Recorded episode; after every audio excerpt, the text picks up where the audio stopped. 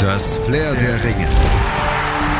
Der Podcast rund um die Olympischen Spiele auf meinsportpodcast.de. Olympedia, die akustische Enzyklopädie der Olympischen Spiele auf meinsportpodcast.de. Sportklettern. 15 Meter Höhe bis zu 6 Meter Überhang, das klingt wie Extremsport, aber so extrem ist Sportklettern allerdings mittlerweile gar nicht mehr. Zumindest nicht mehr so extrem, dass nur noch die großen Cracks das Sicherungsseil anlegen. Laut internationalem Sportkletterverband erlebt die Sportart nämlich seit zwei Jahrzehnten einen richtigen Boom. Weltweit klettern bereits weit über 25 Millionen Menschen regelmäßig und die Tendenz, die ist steigen. Die Ursprünge des Sportkletterns liegen aber schon deutlich weiter als 20 Jahre zurück. Die Sportart entwickelte sich grundsätzlich aus dem klassischen Bergsteigen. Allerdings ist beim Sportklettern nicht der Gipfel das Ziel.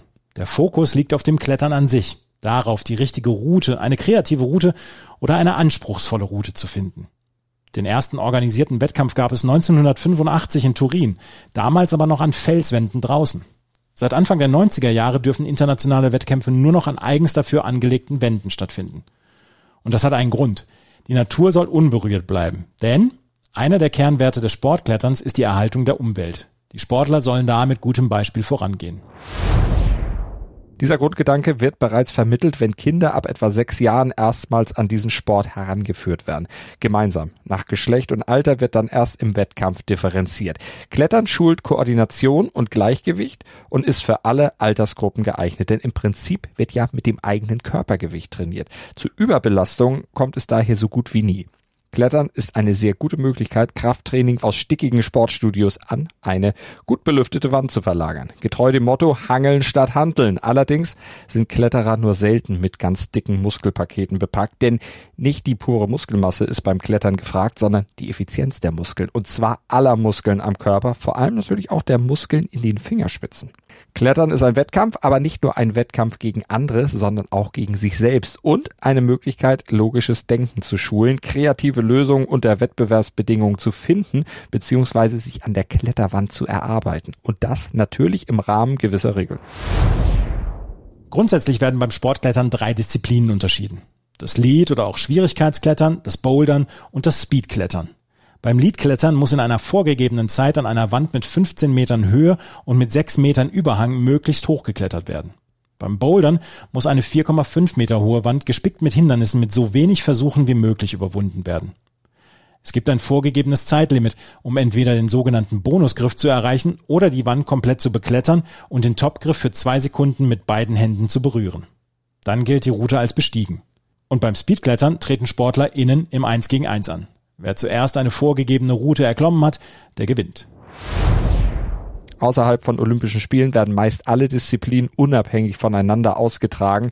In Tokio kommt es bei der Olympiapremiere jedoch zu einem Kombinationswettkampf, bei dem die Ergebnisse aller drei Teildisziplinen zusammengerechnet werden. In der Qualifikation werden Speedklettern, Bouldern und Leadklettern in dieser Reihenfolge geklettert und die Platzierungen dann miteinander multipliziert. Und die Athleten mit dem niedrigsten Ergebnis ziehen in die Finalrunden ein. Und dort werden die Disziplinen dann direkt hintereinander geklettert. Das Kombinationsklettern ist die jüngste der insgesamt vier Kletterdisziplinen. Sie wird erst seit 2017 betrieben. Bisher fanden zwei Weltmeisterschaften statt. Bei den Männern sicherte sich im Jahr 2018 der Österreicher Jakob Schubert die Goldmedaille. Ein Jahr später durfte der Japaner Tomoa Nagasaki ganz oben auf dem Podium stehen. Bei den Frauen gibt es eine Top-Favoritin. Die Slowenin Janja Garnbrett, die bei beiden Weltmeisterschaften die Goldmedaille erringen konnte.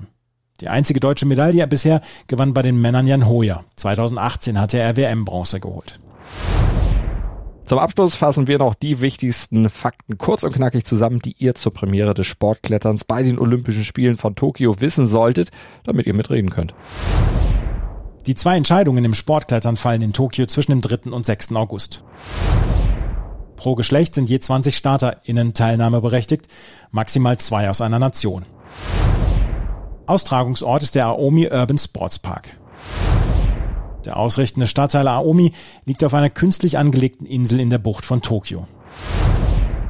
Eine besonders wichtige Rolle spielt das Schuhwerk beim Sportklettern. Die Schuhe besitzen sehr weiche Sohlen und müssen viel Grip haben, damit die Sportler innen in der Wand nicht ins Rutschen kommen. Die Schuhe müssen zudem extrem eng sitzen. So eng, dass die Zehen vorne in der Zehenbox zusammengefasst und leicht aufgestellt sind. So bieten sie den besten Halt. Soweit zum Sportklettern. Verfolgt auch gerne unsere weitere Olympia-Berichterstattung auf meinsportpodcast.de. Abonniert Olympedia und Flair der Ringe mit dem Podcatcher eurer Wahl oder bei iTunes und verfolgt natürlich auch die Olympischen Spiele auf Deutschlands größtem Sportpodcast-Portal hier auf meinsportpodcast.de. Wir haben für euch Sport für die Ohren und zwar rund um die Uhr. Das Flair der Ringe. Der Podcast rund um die Olympischen Spiele auf meinsportpodcast.de. Schatz, ich bin neu verliebt. Was? Da drüben. Das ist er. Aber das ist ein Auto. Ja, eben. Mit ihm habe ich alles richtig gemacht. Wunschauto einfach kaufen, verkaufen oder leasen. Bei Autoscout24. Alles richtig gemacht. Wie baut man eine harmonische Beziehung zu seinem Hund auf? Puh, gar nicht so leicht. Und deshalb frage ich nach, wie es anderen Hundeeltern gelingt, beziehungsweise wie die daran arbeiten. Bei Iswas Dog reden wir dann drüber. Alle 14 Tage neu mit mir, Malte Asmus und unserer Expertin für eine harmonische Mensch-Hund-Beziehung, Melanie Lippisch. Iswas Dog mit Malte Asmus. Überall, wo es Podcasts gibt.